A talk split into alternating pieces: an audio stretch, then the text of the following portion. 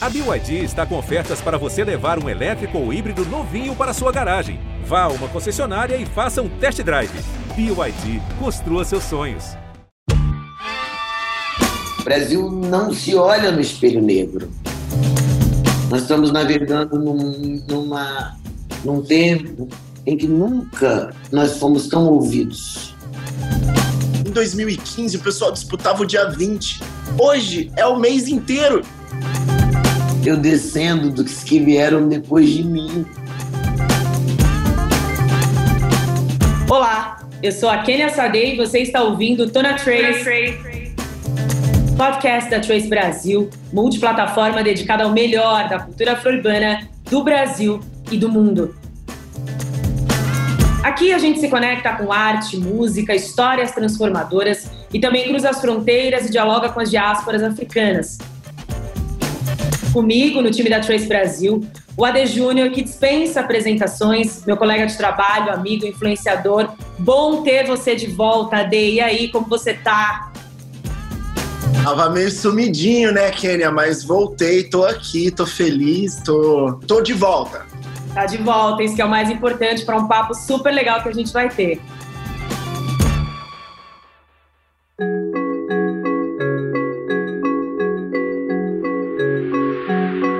Hoje a gente vai receber a poeta, jornalista, escritora, cantora, atriz brasileira e ganhadora do prêmio especial do júri do Festival de Cinema de Gramado, Elisa Lucinda, que está falando diretamente de Lisboa, em Portugal. Tudo bem, Elisa? Seja bem-vinda. Tudo bem, queridos! E que lombagem! Simbora! Bora, meu povo! É um prazer. Olha, gente, eu preciso dizer isso tem sido a coisa mais querida para mim, a, a, experiência mais. É, uma das mais. Uh, como é que eu vou dizer? Gozosas do meu peito, para o meu peito, é encontrar na imprensa outros profissionais negros nos programas, no, nos podcasts, no, entende? Porque assim o atraso foi tamanho, né? A gente tem teve que trabalhar muito para chegar nesses lugares e quebrar e inventar essas oportunidades, que agora já já está ficando, sabe? Não é incomum, por exemplo, ter só um preto e quatro brancos, ou ter só um branco e quatro pretos. Do branco ali, minoria, assim, minoria numérica, sabe? E também cultural porque ali a cultura dele não está mandando, né? As suas referências. Então é muito bom. É, muito, é uma forma de uma reparação subjetiva, mas é, ela faz, faz, faz efeito. Ai, faz muito, faz muita diferença, né? E a gente está muito feliz de receber aqui hoje, no mês da consciência negra, e aí aproveitando tudo que você falou, o que, que esse mês significa para você, Elisa, na sua vida, na sua trajetória? É, o novembro negro foi para sempre a gente, para gente que labuta nessa trincheira, é, um, um, marco né, dessa quilombagem, um jeito de fazer o Brasil refletir né, sobre essa, essa sua identidade que o Brasil nega. Né? O Brasil não se olha no espelho negro uma, uma parte do Brasil, exatamente a parte que faz a gestão, a parte que está na mão dos brancos ainda, né? É, que é vários, várias mesas de decisões do funcionamento desse mundo. Por isso que ele é racista. Né? Porque quem comanda o mundo é, raci é, é são racistas. Então, a gente veio. Foi incrível como esse novembro foi mudando.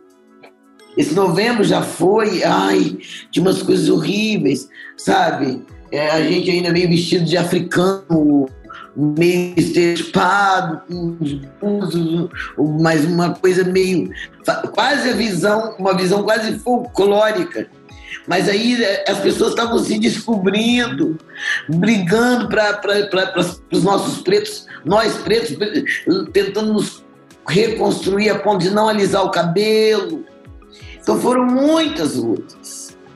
Mas agora já tem gente neto de quem usou Black Power.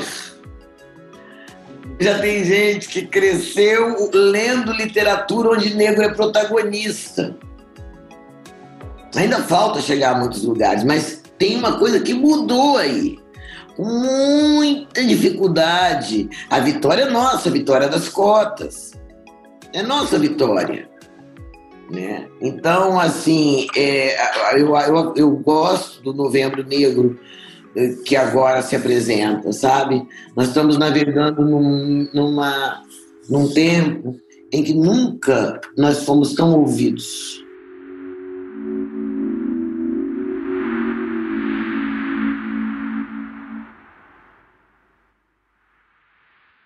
Inclusive virou Novembro Negro. Antes era o dia 20 de novembro, em que as pessoas negavam o 20 de novembro, faziam uma disputa narrativa de quem era o zumbi, que ele era um, uma, uma, figura escravocrata, nananana. Tinha umas histórias bem bizarras. Falavam assim: ó, não temos que ter o dia 20 de novembro. Hoje é o mês inteiro e a gente simplesmente tomou o mês, ninguém, a gente pediu assim, ó, o mês, pronto. Né? Você viu isso também acontecer? É verdade, nós tomamos mês. E eu acho que a gente tem que tomar o ano. Sabe por quê? Era isso que eu ia perguntar. Como fazer para tomar o ano, né? Porque assim, e o pior que não é uma brincadeira, isso nem é uma metáfora. Tem coisas que eu acho que não tem escolha. Por exemplo, eu, desde criança, eu, eu, eu, eu fiquei muito chocada quando eu soube que Papai Noel não era para todo mundo.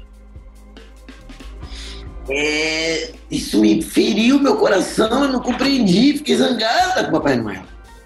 E eu fui criado numa casa em que meu pai sempre fazia, minha mãe sempre fazia esse contraponto. Eu falava, ah, eu gosto quando tá chovendo. Aí meu pai falava assim, é porque nossa casa é boa. Tem gente que tá entrando água dentro.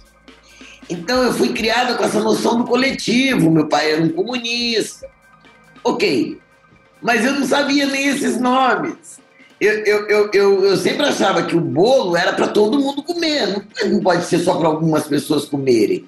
Enfim, eu cresci assim. Da mesma maneira, eu acho. Então, por exemplo, eu quero dizer, não me é dado escolher. Eu achava que essa, essa pauta que eu te falei agora, é, respeitando, por exemplo, os homossexuais, eu não sou homossexual, mas eu eu essa luta sempre foi minha, sempre foi minha. Essa é uma luta minha, essa é a luta da humanidade. Então, eu sou de esquerda, porque é, é, essas coisas todas estão dentro da esquerda. Da dentro da direita tem o oposto. Eu estou dizendo isso para dizer que eu não achava que devia ser pauta da esquerda e deviam ser pautas da humanidade. Exato. O cara podia ser católico e homofóbico. Não tô entendendo, não podia ser, entende? Bom, então, dito isso, eu acho que a questão da humanidade, eu conversei com Ailton Graça essa semana, com quem eu fiz um filme, e ele falou assim, nós discutimos, porque eu briguei com uma amiga minha sobre pauta identitária, brigamos muito seriamente. E ela disse que essa não era uma pauta dela, a negritude, e que achava que as pautas não deveriam brigar, que ela estava dizendo que uma pauta estava brigando com a outra. Falei, não, uma pauta não está brigando com a outra. São, é um conjunto de pautas, sabe? Eu também estou na pauta do clima, eu também estou na pauta dos indígenas, eu, são todas pautas nossas. Interessante isso. Não é? Então, mas na questão do negro, eu acho que vai mais além. É isso que eu conversei com a Ailton. A pauta do negro não é pauta identitária. Trata-se do primeiro homem. É pauta etnológica, é do etos nós somos o primeiro ser humano da. Por muito tempo a Terra foi só habitada por negros. Também somos o berço da civilização, porque tudo foi a partir do Egito. Do que a gente chama de civilização é a escrita, a matemática, a medicina, a geometria, a arquitetura. Um, a escrita, o papel é, é tudo que é a base do que a gente chamou de civilização. E, no entanto, eles embranqueceram o Egito, eles não dizem que Egito é África, ninguém quer. A, humanidade científica da branquitude não engendrou a verdade de que a gente veio do homem negro. Mas nós viemos do homem negro. E, no, e outra coisa, e não só como. eh, que querem dizer que nós, esse tráfico humano, era só de coisa braçal. Não. O tráfico humano, assim, eu quero o cara congolês. Eu quero uma leva de escravos visados congoleses, porque eles entendem do cultivo do algodão. Eu quero Angola, porque entendem de mineração e de garimpo. Está entendendo? Então a gente trazia tecnologia. Estamos aqui desde o começo.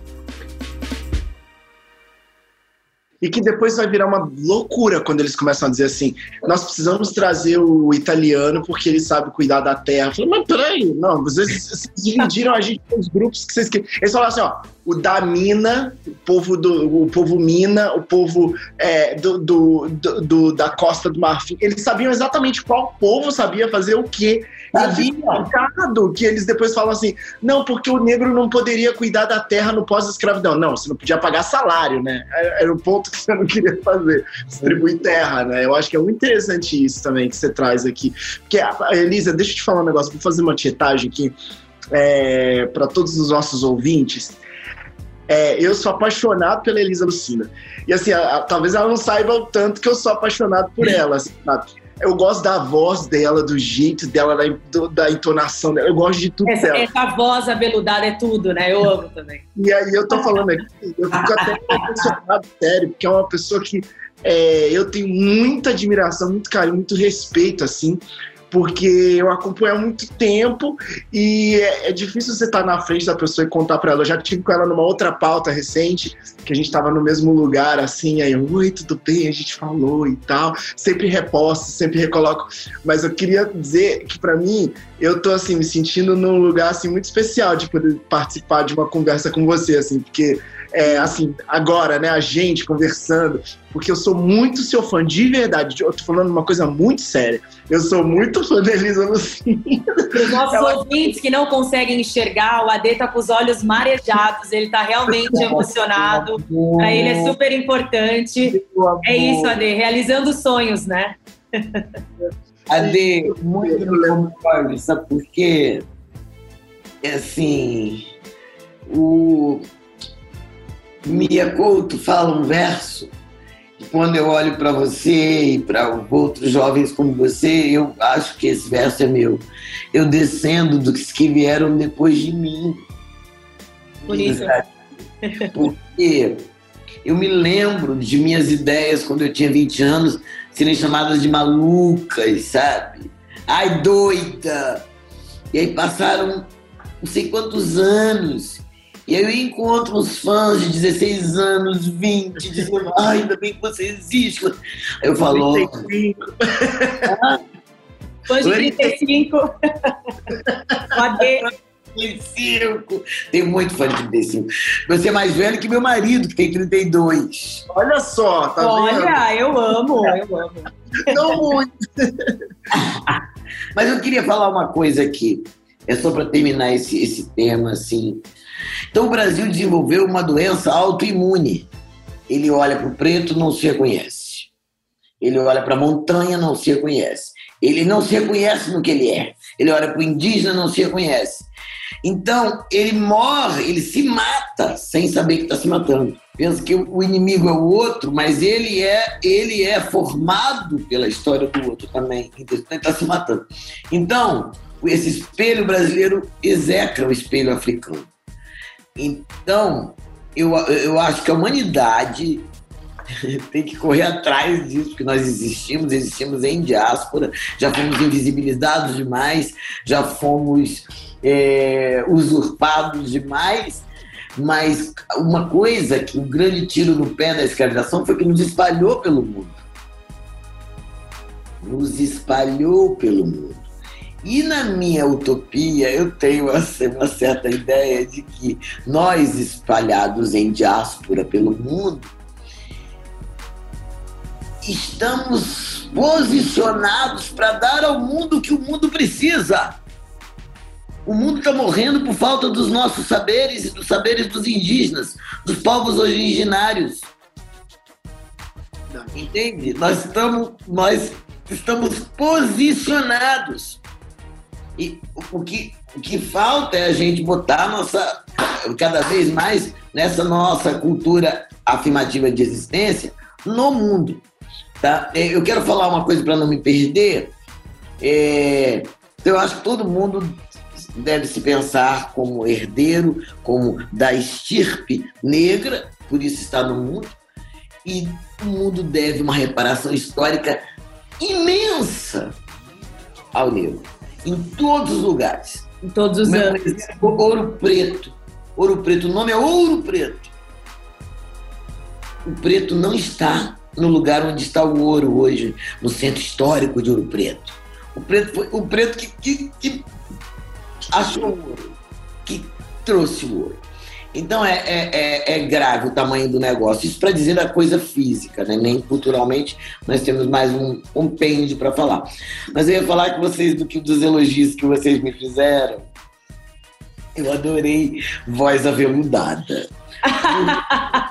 Mas a sua voz é aveludada, voz de poeta, assim, que encanta. Cara, muito obrigado. Porque os hotéis, eu falo, é, por favor, eu quero, sim senhor, já vou subir.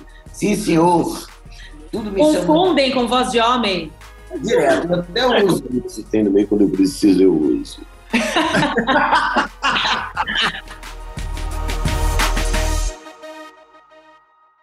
Elisa, mas você estava falando dessas pautas, né? Enfim, sobre Novembro Não. Negro, até essa questão racial. Você foi uma das poucas vozes lá nos anos 2000, né? Que com a sua peça, que já está há mais de 20 anos em cartaz, o Parem de Falar Mal da Rotina, você já abordava o racismo ali numa época onde era considerado deselegante, né? Falar de racismo era um assunto que ninguém tocava nessa pauta. Era quase que um não, não, não, não, vamos falar de racismo, vamos falar disso que não, que não existe, né? É, e aí eu queria perguntar para você como você desenvolve os seus textos e, e por que que você acha que essa peça tem essa grande adesão há mais de 20 anos, ela é um sucesso, né? O ano que vem faz 20 anos. Foi em 2002. Quase, quase. Mas, mas eu sei que estava muito próximo. E, de qualquer maneira, 20 anos com um monólogo de mais de duas horas. É mesmo, eu mesmo fico boba de ver, nem tinha essa pretensão. Mas eu acho. Ah, qual foi sua pergunta? Essa. É, Sobre a, Sobre a peça, como você Ah, desenvolve como é que ela ia ficar é que são duas, é que ela falou do, do racismo naquela época, eu me confundi. É, eu acho que tem um segredo, assim, nessa peça, que ela é... Eu queria fazer um retrato da gente, um retrato desse cotidiano. Botar uma lupa dentro da casa, assim. Dentro do, do- das coisas que a gente vive, que a gente nem vê, que tem uma dramaturgia no que a gente vive. A brincadeira era essa. E aí, outra coisa que eu combinei comigo era como a peça nasceu de improviso, que a peça nasceu de improviso. Eu, eu, eu- o Amir Haddad falou, Elisa, vamos estrear uma peça no Teatro Carlos Gomes para formação de plateia? Em centro do Rio de Janeiro, abandonado em 2000, 2002. E eu tinha vindo da Espanha, onde tinham falado, que, onde eu fiz um recital, apresentei uma apresentação num festival e o jornal La Vanguardia disse que eu, que as pessoas se sentiam na sala da sua casa quando me, me ouviam falar. Parecia que eram muito íntimas minhas. Eu falei, uau, vou voltar para o Brasil fazer um espetáculo que a pessoa sinta na sala de minha casa. Aí o amigo me chamou, falei, ah, vou fazer. Eu tinha feito um livro que elogiava o cotidiano, eu tinha descoberto que tudo é estreia, inclusive essa entrevista aqui. Eu falei, caramba, vou fazer um elogio ao cotidiano. Vou escolher 18, 20 poemas do livro novo, que era Eu Te Amo e Suas Estreias, que falava Eu Te Amo e Suas Estreias, e cada hora de Eu Te Amo, Eu Te Amo novo. E eu vou pegar e vou entrar entre um poema e outro, vou contando a história do poema e pronto. E foi assim. Estreiei, botei uma banheira no palco, comecei tomando banho, e tome, tome, tome. Um dia, uma amiga minha, que hoje é minha sócia, uma aluna, depois virou minha aluna, antes virou minha aluna, Giovana Pires, ela ia todo dia, ela estudava na Cal, e era a programação dela aí toda terça e quarta, no o Parem. Aí ela virou para mim e falou assim: Poxa, ontem você fez um negócio que hoje você não fez. Era tão engraçado. Eu falei: Poxa, anota para mim. Eu não tenho direito, eu faço a direção. Aí ela falou assim: Me dá o texto para eu poder marcar o que, que eu observei. Eu falei: Não tem texto, eu faço a peça de cabeça. É improviso? Aí ela falou: O quê? Aí pegou, ela pegou, gravou a peça numa fita de áudio e transcreveu. Uau! Foi a primeira vez que eu tive a peça escrita. E aí começamos a ver os personagens que eu fazia, que eu fui ver depois que virou livro, tanto que virou livro depois. Então, aí o que, que eu descobri? Com esse exercício, eu tinha os temas, as cenas dos temas e o meu pensar sobre aquele mesmo tema a cada dia. Igual quem dá uma aula. Então eu falava, hoje eu vou falar das crianças, mas hoje eu vou falar sobre esse aspecto. Cada dia eu falava da, do, do negro, cada hora um. Você está entendendo? E aí, meu amor, eu, na verdade eu tinha, sempre tive os temas e as cenas que eu vou colocando através dos tempos. O parente agora vai ter trans, não tinha trans. Não tinha história de trans, não tinha nem a palavra. Sim, tinha só a pessoa trans sem que o mundo nomeasse. Como o mundo não nomeou, não existia, parece. Uhum, uhum, é verdade. Então é muito doido. Então é isso que o Paren se faz, de uma atualidade. Por isso que ele está há 20 anos em cartaz. Porque é, uma, é, é, uma, é, é, o tempo, é um retrato do tempo de agora. Sempre do tempo de agora que a gente está vivendo. Sabe? E na época, quando eu falei de cabelo ruim, cabelo bom, eu falava assim: meu cabelo é ruim porque fez alguma coisa com o senhor? Você pode falar comigo, fala comigo, falar com a plateia. O que, que ele fez? Sabe como é que é cabelo? A gente dá uma saidinha, eles aprontam. E aí, eles, aí a plateia ria, a plateia racista ria. Um dia, um, um cara falou para mim assim: Olha, tudo que você fala, eu escuto, sabe? Mas se a mulher, minha mulher falar a mesma coisa, me dá uma raiva. De você eu gosto. Meu Deus. É. Aí eu, mas eu acho que eu disse, não, eu acho que não era só misoginia. Eu acho que é a coisa do humor. O humor é uma vaselina, o humor é o, é o, é o, é o lubrificante. Uhum. Você vai rindo. Quando eu falava negócio de cabelo ruim, cabelo bom, o racista, que, que também faz isso, ele ria como se ele não fosse um daqueles. É porque o Brasil é um país de muito cinismo, né? As pessoas que cometem as piores atrocidades são capazes de fazer as melhores elogios para pessoas negras. E é muito diferente, por exemplo, dos Estados Unidos, onde eles não estão nem aí. O racista e pronto. Na Alemanha também. Mas no Brasil, a gente tem que lidar com um grupo de pessoas que são sonsas. E eu acho que uma das, das formas que eu queria até te dizer que eu fiquei é, cada vez mais fã foi quando você teve coragem, coragem de racializar a Lava Jato. No dia que você racializou ela, eu nunca, eu racializei tudo depois disso. Se pessoas é, negras tivessem assaltado o Brasil e tivessem feito o que essas pessoas brancas fizeram, a gente já tinha voltado com a pena de morte. Isso me chamou muita atenção. Eu falei, gente, eu nunca tinha pensado na racialização dos processos de corrupção no nosso país e de que nós negros. Elisa, você concorda comigo que nem a pessoa negra, que não vale nada, nem o, o, o, a pessoa preta, mais vagabunda do universo, envolvida com treta e multretas no país, não foi nem convidada dentro desse racismo para participar da roda de roubo do Brasil. Porque nem nesse lugar os que roubam também querem os pretos ganhando dinheiro. E eu falo disso. Não querem. E outra coisa, e outra coisa, tem uma coisa muito incrível. Você falou do cinismo, é verdade absoluta. Olha só. É, os brancos falam, nossa, eu não sabia que eu era racista. Aí eu não sabia. Pois, lembra da história da Donata? Que fez aquela festa colonial dos 50 anos e tal. Você sabe, né? Da Vô, lembra? Foi super polêmica e depois ela saiu, né? Ou foi retirada? Foi retirada. O que aconteceu? Logo em seguida eu fui numa festa, só tinha eu de negra. Essa festa chique e tal, gente que tinha estudado em Sorbonne, não sei o que lá. E eu já tinha dado um, porque tava um tal de eu ia tomar um vinho. Aí Elisa, fala um poema. Aí daqui a pouquinho eu ia tomar um negócio. Aí Elisa, canta uma canção. Aí Elisa, eu falei, gente, vocês têm que convidar mais preto. Estão me sobrecarregando. E, e aí, ficou aquele.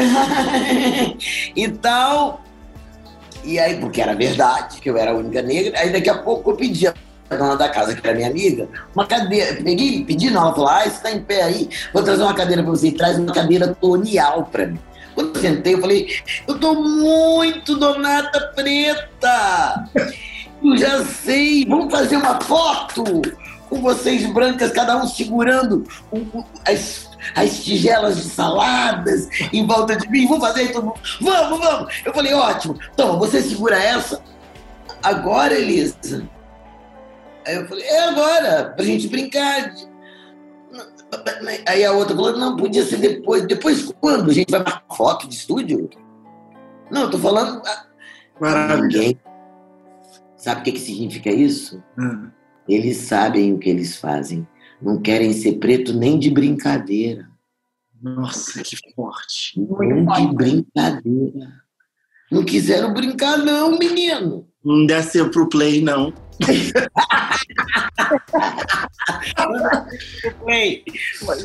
Então, assim, foi muito bom você falar isso, essa coisa de racializar. Eu estou, é isso que eu estou te falando, para a gente chegar chegando. Eles são ignorantes, não sabem quem é Exu, entendeu? Não sabem quem é o Exu, eles confundem tudo, eles têm medo. E medo, e quando o bicho pega, correm pro terreiro, porque o terreiro é tolerante. O terreiro não quer saber se você se você é, é crente, budista, o terreiro não pergunta nada. O terreiro te acolhe, igual o quilombo. Uhum. Entende? Quilombo que é aliado. Tinha branco também no quilombo, branco que ficava puto com tudo. Tinha branco revolucionário, abolicionista, quero dizer. Tinha os gays, os artistas, gente que tinha estudado em Paris e que voltava para o Brasil e falava, papai, eu não quero, não aguento mais, toda semana um preto morre. Entende? Tem, tem, gente, tem, tem isso, teve essa gente. Mas eu quero dizer que é muito doido isso que eu tô falando. Tem uma coisa da gente é, não temer. Nós já botamos muito galho dentro. Não dissemos que eram macumbeiros, alisamos os cabelos, para poder ver se passava. Agora é outra hora. Tocar o terror. Simbolicamente tem que tocar o terror. Entende? Então, eu estou tocando terror. Então, o que eu estou fazendo? Vou, vou, dar um exemplo. Nessa parada de racializar, estou racializando geral. Eu falo assim: vou falar um poema de uma mulher branca, mas maravilhosa. A gente até esquece que ela é branca, Cecília Meirelles. e aí, a gente liga pá, chegar chegando. Estranhou? Foi engraçado, a gente ouviu isso a vida inteira. Então, Aí agora, a última foi uma amiga que me chamou, uma amiga branca. Falou, Elisa, eu sei que você está precisando de uma assistente e eu tenho uma secretária para você maravilhosa, sua cara. E a gente, você vai e começou a me convencer de que tinha que ser aquela mulher. Que eu, aí eu, mas tudo que ela falava não era exatamente o meu sonho, do que eu queria.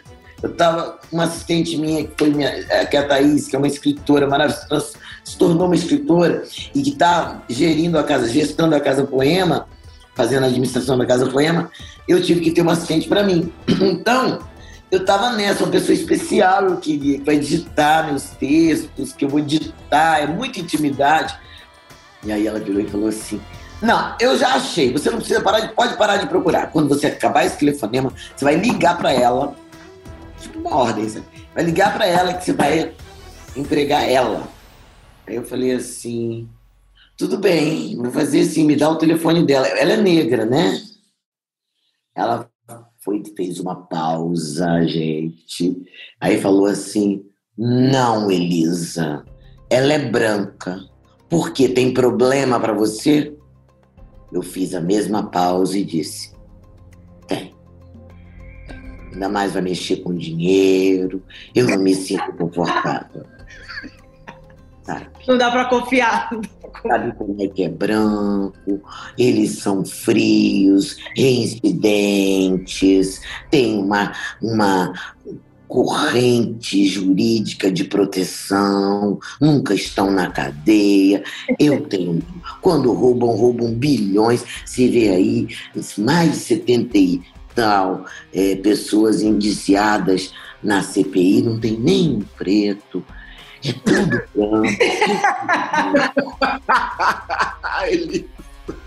Eu fico com medo, sabe? Não consigo confiar. Você me entende? Tem que fazer a cena até o final. Não, você entende a de, não, há argumento. A pessoa, Não há argumento. O que a pessoa vai dizer? Você tá adorando comigo. Mas Eu tô, eu tô achando a melhor história do mundo porque você tem uma cara de pau, que eu tenho essa cara de pau também de falar com as pessoas. Desse jeito também. Eu falo desse jeito. tem que ser assim. E outra coisa, tem que pegar. e, tem que pegar, é, fazer isso e dizer, olha, minha situação, né? O que, que, que, eu posso? Sabe, você você está dizendo com muita sinceridade, sabe? Nós estamos, nós estamos apoiados nos fatos. O que aconteceu é que por, durante muitos anos e até hoje, eles fazem assim. Olha, Elisa, essa menina trabalha aqui em casa, ótimo. É, não tem mau costume de pegar as coisas, é limpinha. Na cara da pessoa. Fazem Sempre isso, fizeram isso na cara dos filhos. fizeram isso. Faz, olha, esse é o AD. Você não dá nada, mas isso aqui estudou, mora fora. É Fala isso, você não dá poliglota, nada. É educado, fala super. Você sabe que uma, uma pessoa esses dias falou assim: Você acredita que fala alemão? Fala. Olha isso. Não, Assim, Ade, Olha isso. Ade, ou quando a gente fala muito bem inglês, a pessoa fala assim: Nossa, mas onde você aprendeu? Como você sabe falar assim? Você fala, Mas então, você mas eu fiz aula, né? Mas você fala inglês? Eu tive, eu, eu queria contar uma história bem rápida do dia que uma pessoa virou pra mim e falou: é, Você não acha que devia abaixar a, a régua por causa dos negócios do- das pessoas negras nas universidades? Aí o que tem que falar inglês? Eu falei assim: Well, the question that I will do right now to you, if you actually can understand what I'm saying, because if you cannot, you need to be fired. Aí a pessoa. Você entendeu o que eu falei? Eu falei, A pessoa falou, sou, sou. Eu falei, então você tem que ser demitido. Você só tá aí porque você tinha um negócio do inglês, lembra? Na posição que você tá ocupando. Você não conseguiu entender uma frase básica do que eu acabei de falar. Bom, a primeira coisa que eu queria dizer é o seguinte, Elisa. Primeiro, você precisa ter um podcast. Você não pode viver sem um podcast. Gente, a gente tá precisando A gente desse. precisa da sua podcast. voz. Vamos fazer esse podcast, não sei, alô Tracy, vamos, vamos. Ca- Café vamos- com Elisa, ou coisa assim, sabe? Eu tô, eu tô doida pra fazer. Eu tô doida pra fazer um podcast. Doida, doida, doida. Bombando pra fazer, quicando pra fazer. Então vamos pensar isso aí, vamos ver esse negócio de Tracy aí com, com Elisa Lucinda e podcast. Já pensou? Vamos pensar nesse formato, Ade. A Elisa trazendo os convidados dela, sem papas na língua, falando o que ela quiser. É isso. É um videocast, eu acho que seria incrível. É, eu queria, eu queria um videocast chamado Quarta Preta, que era o que eu tinha, sabe? Na, na minha. Ou então, é, pode crer. Maravilhoso, Pode crer, eu gosto. Pode crer, eu gosto. pode ser maravilhoso, já adorei. Pergunta para você sobre é, que eu preciso fazer uma última pergunta antes de sair, lembrando que você volta aqui de novo, a gente vai ter que continuar uma outra fala. Eu quero fazer um próximo programa já, porque eu tenho muito, alguns assuntos para falar com você. Então é isso, Ade. Ó, já fica aí o seu compromisso com você e com o público, que Elisa semana. vai voltar. Vamos. Já Eu estou aqui, inclusive, em Portugal, porque eu estou num festival, na Bienal de Poesia de Oeiras. Estou representando o Brasil. Que incrível. Que incrível. Eu amo Portugal, amo é, a- a Lisboa, assim.